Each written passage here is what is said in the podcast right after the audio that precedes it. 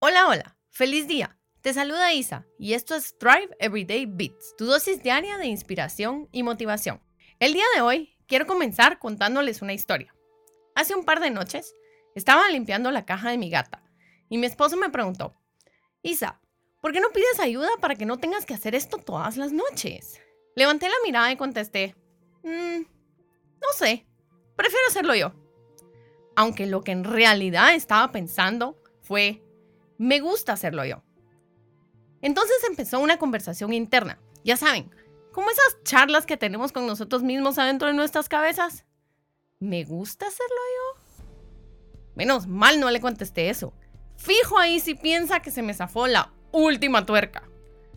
La realidad es que no me gusta limpiar la caja del gato. ¿A quién le gusta hacer eso? Lo que siento es dicha tengo el privilegio de poder limpiar la caja del gato porque tengo gato. Amo a mi gato y tener la oportunidad de limpiar es un constante recordatorio de lo mucho que la quiero.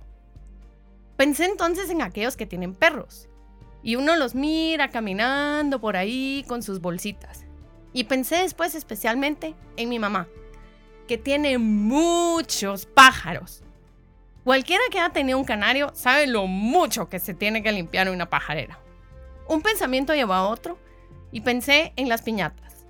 Yo no soy una persona que goza de ir a eventos, pero siento una especial alegría cuando recibo una invitación a una piñata. Y es porque Sara, mi hija, se las goza tanto. Es para mí una felicidad absoluta llevarla a disfrutar. Sacamos a Sara de la ecuación y las piñatas perderían todo su atractivo. Y es ahí donde está la gema escondida. Poder ver en estas actividades que pueden parecer molestas o tediosas como un regalo del universo, un obsequio de las circunstancias que nos permiten hacer esa cosa a cambio de algo mucho más grande y mucho mejor. Limpiar la caja de mi gato o llevar a Sara una piñata es en realidad un lujo, una oportunidad magnífica que no pudiera tener si no hubiera gato o hija. Estoy feliz y agradecida de poder hacerlo. Espero tener la oportunidad de poder seguir haciéndolo durante muchísimo tiempo más. Y no se trata de si el gato usó mucho o poco la caja. Lo importante es que hay gato.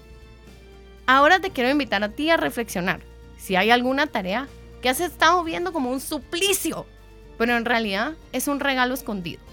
Cuéntanos en nuestras redes o chats. Comparte este audio con todos.